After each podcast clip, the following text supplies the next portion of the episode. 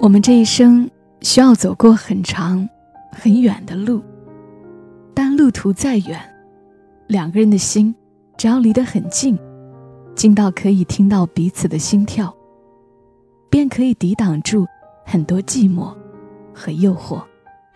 每个故事都是别人走过的路，做人如果没梦想，那个有微笑的抚慰，从一数到十，你爱我有也有多少？泪水的滋润。默默到来，故事如你。嘿，我亲爱的朋友们，你还好吗？这里是在喜马拉雅独家播出的《默默到来》，我是小莫，你呢？此刻在哪儿收听我的节目呢？春节假期快过完了，嘿，今天来说个温暖的故事，让你更好的开始这一年的生活和工作。故事来自于作者老丑，路途遥远，我们一起走吧。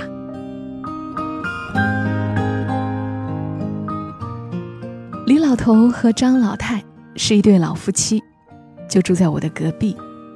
他俩也是我的房东，这房子他俩一间，我自己住一间。这栋楼的整体格局和如今在北京租的两居、三居的格局完全不一样。这房子更像是原来老北京常规筒子楼的改良版。我们两家都各有各自的大门，门内有客厅、有卧室，门外是共用的厨房、浴室和卫生间。两门面对面相对着，中间隔着三四米的走廊，厨房、浴室和卫生间连在一起，坐落在走廊的正中间。厨房的对面是一个防盗门。而我们两家的房门则是略简陋的木门，隔音效果极其一般。每天早上六点半左右，还没等我出门，便有当当当的切菜声从厨房里传来。不过几分钟，从另一端的房间里，张老太也她拉着拖鞋，一路蹭到厨房，用超大的嗓门在喊：“老李！”小点声，小伙儿还睡着呢。我发誓，这声音要比剁菜的动静还大。顺着房间的木质门缝，便毫不留情地钻了进来。紧接着，就是李老头的轻声反击：“你丫闭嘴得了，我按着菜板切呢。”张老太接着说：“切切切，人家要是找上门来。”你出去说啊！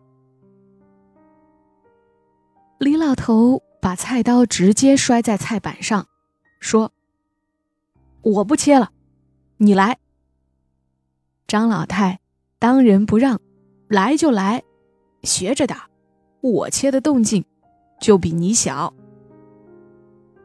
这时候，张老太会拿起案板上的菜刀，继续吃力的切着，但这声响。要远比李老头切的动静大。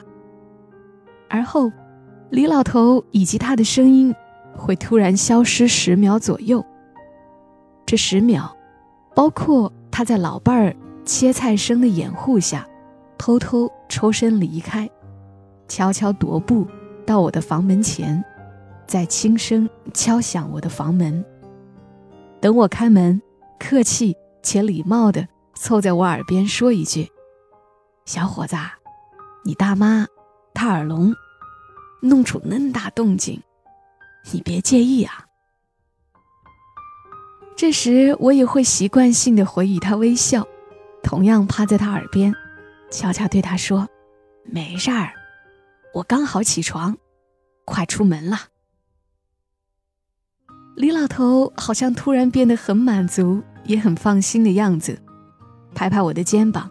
抬高声音对我说：“你看看你，年纪轻轻也不多睡会儿，别学我俩嘛。我们是年纪大了，想睡也睡不着喽。您是我亲大爷呀，这是我能控制的吗？那段时间，我的生物钟已经完全被这两个精力狂妄的老怪物掌握了。第一声刀落，我起床，李老头敲门，我穿上衬衫。李老头回去和张老太继续争吵，我打好领带。第一道菜做好，我经过厨房洗脸刷牙。老实讲，除了恼人的切菜声和没完没了的争吵以外，这一大早上的时光是无比惬意和享受的。走出我的房门，张老太或将煤气熄火，或把第一道菜炒得滚烫。总之，锅中的香气已经完全散发出来了。按照这一年多的统计，周一到周五大体是西红柿鸡蛋。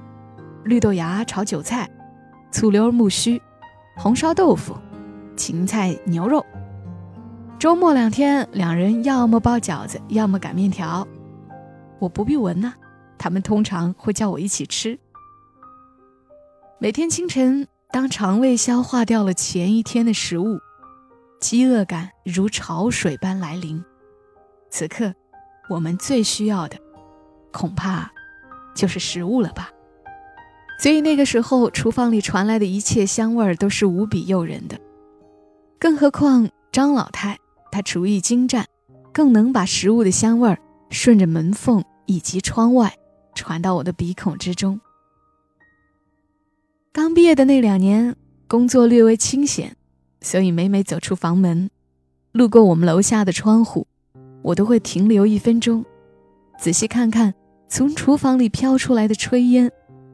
临走时也会使劲儿抽一口，残留在炊烟里的阵阵菜香。我想清晨的那一段时间，李老头应该是这个世界上最幸福的男人，不用一刀一剑，不花一金一银，便可以享用眼前的一切美味儿。况且这一切都是出自自己的老伴儿之手，这感觉完全不一样。兴许旁人吃到的。只有味道，他们还能尝出岁月的影子。我一直这样想。有次周末，跟着老两口蹭面条吃，聊着聊着，我突然抬起话茬问李老头：“大爷，我怎么没见你做过饭呀？”大爷仍旧冲我笑笑，然后又凑在我耳边轻声说：“你问你大妈，她吃过。”于是我转过头，提高两个分贝，对大妈喊着说：“大妈，大爷他做饭好吃吗？”张老太笑得差点没把面条喷出来，喘匀了气，又使劲儿嚼完嘴里的面条，说：“你问他，这辈子会做饭吗？”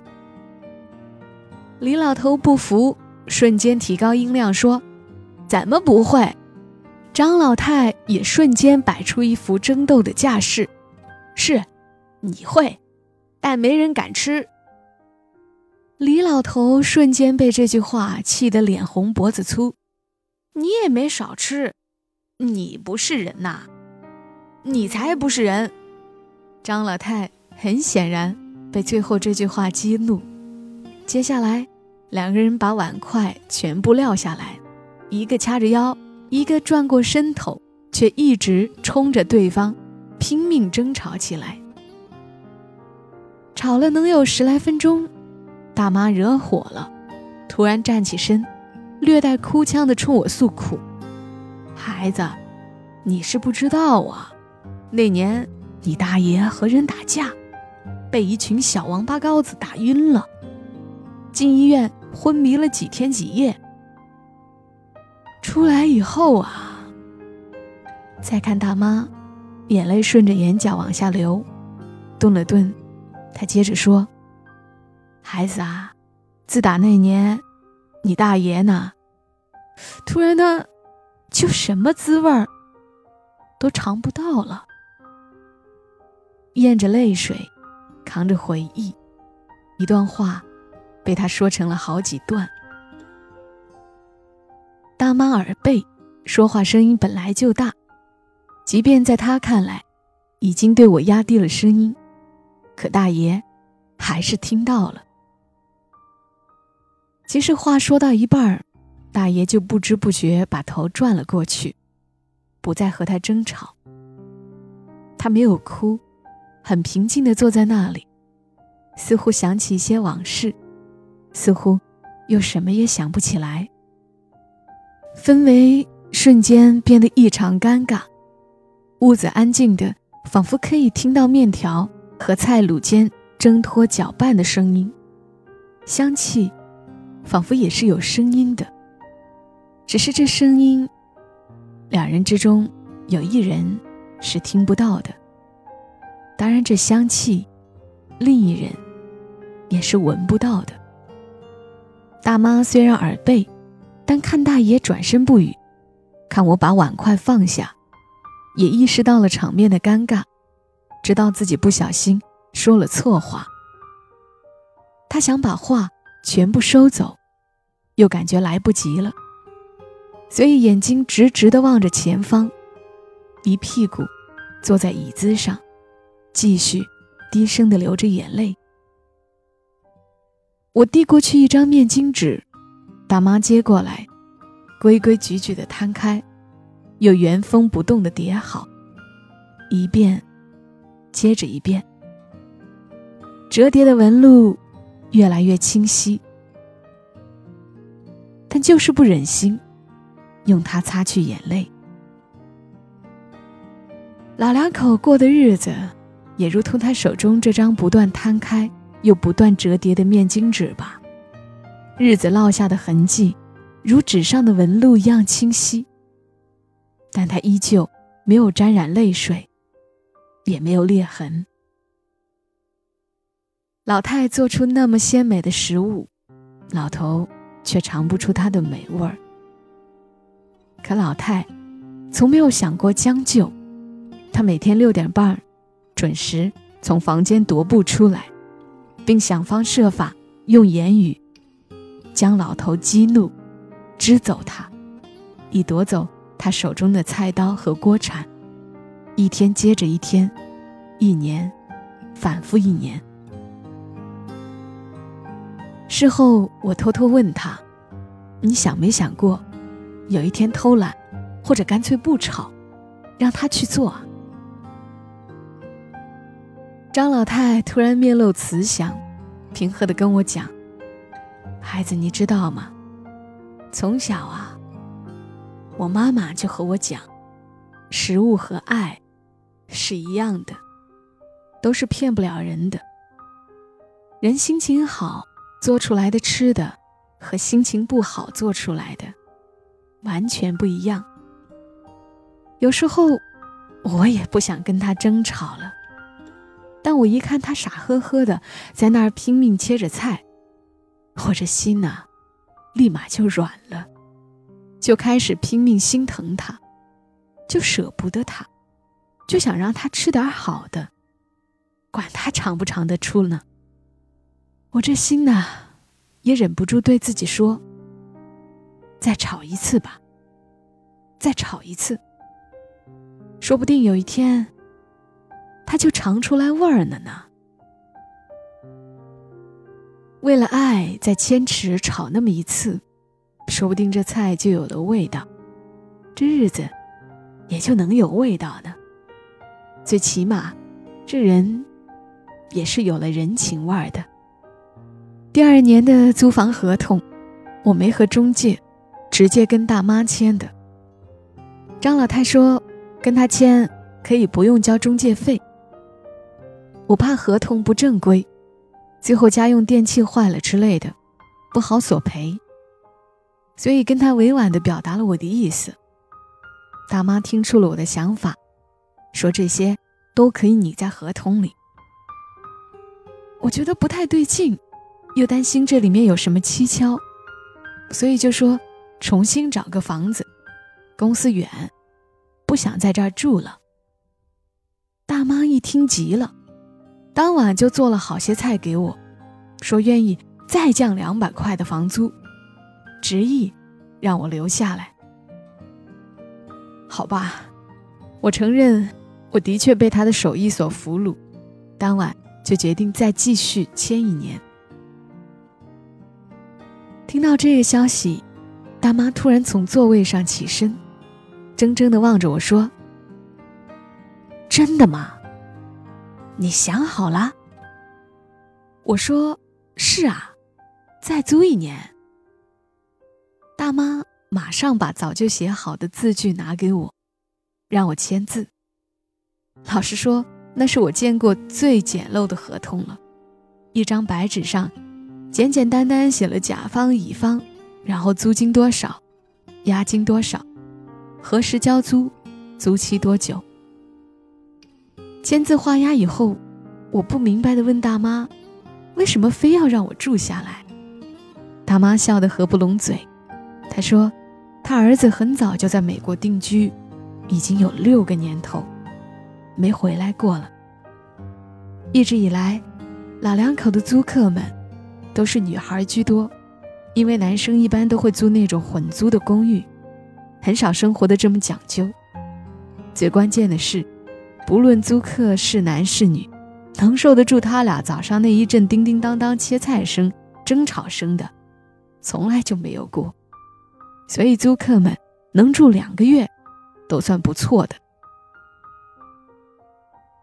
可能因为我离公司比较远，必须早起，他们炒菜的时候我都醒了，所以租这一年时间也没觉得有太多的打扰。老两口的租客们换了又换，唯独我可以住这么久。时间久了，他俩反倒把我当成亲人一样对待。平日里上班下班的几声问候，周末陪他们一起吃吃饭聊聊天儿。这些小小的陪伴，多少会让他俩觉得少些孤单吧。真想一直住在那里，可我后来跳槽，新公司又到了国贸桥附近，离住的地方要两小时的地铁加步行，没办法，最后只好搬走。记得临走的前一个月，那年的北京冬天很暖。张老太时不时就会拉着李老头，带他出去溜达。出门之前，两个人都会包裹得严严实实，给对方检查再三，生怕寒风伤到了筋骨。老实讲，大爷是不太愿意出去遛弯的。他出门前总会趴在我耳边悄悄地告诉我，他特害怕自己一不小心走丢，然后把老太婆。也给弄丢了，我则每次都是笑笑说没事儿，北京有地铁，坐到哪儿迷路了都能顺着路摸回来。大妈听完他给我耳语以后，便又开始强硬起来：“你走不走？不走，我走了哈。”大爷拽着我的手，一副可怜兮兮的神态，舍不得的轻声对我讲：“嘿。”我得带他去个很远很远的地方，要走大半天，住一晚上才能回来呢。撒开我的手，大爷转身，接着对我大声说：“大妈像是哄小孩一样，牵着大爷的手，一边拽着他，一边往外走，一边说：‘不住哦，不住，咱们呢，下午就回来了。’”什么地方呢？我推开门，不放心，想送一送他俩。大妈回头见我眉头紧锁，突然跑回来两步，凑近了告诉我：“他是不是说要带我去一个很远很远的地方？”嗯嗯，我点了点头。别听他瞎说，他每次啊就领我圆明园逛逛，过午就回来。大妈说。放心吧，他带我逛那破地方，能有十几年了。大妈顿了顿，又语气平缓地安慰我说：“快回去吧，啊！自从他那次被打晕了以后啊，他能记住的东西呢，越来越少了，基本上，他也找不到别的地方了。几十年的婚姻，十几年的故意争吵。”以及两点一线的旅行，回头望望，的确是他人眼中一段伟大的爱情。可身在其中的老两口，不过是将这一生时光，简简单单拆成一分一秒来过。我们这一生需要走过一段很长很远的路，但路途再远，两个人的心只要离得很近。近到可以听到彼此的心跳，便可以抵挡住很多寂寞和诱惑。陪伴才是最大的安全感，它可以让一段很远很远的路，变成一段接着一段的忍耐和守候。如此，人这一生便容易度过了吧。听完大妈的这些话，又望了一眼。两人相互搀扶的背影，我立马转身回屋，将眼泪流进了他们的一生。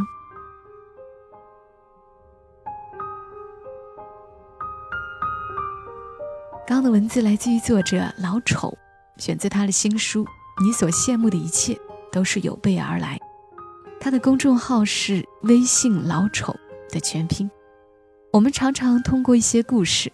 或者身边的一些人的故事，会对婚姻产生失望，不明白为什么我们需要婚姻。也许婚姻并不是必须的，但是这个陪伴一生的人，倒是我们每个人都期待拥有的。毕竟这一生，父母儿女总是要离我们而去，最后能陪在身边的这个人，才叫老伴儿嘛。好了，谢谢你听到这一期声音，我们下期节目再会。小莫在长沙，跟你说晚安。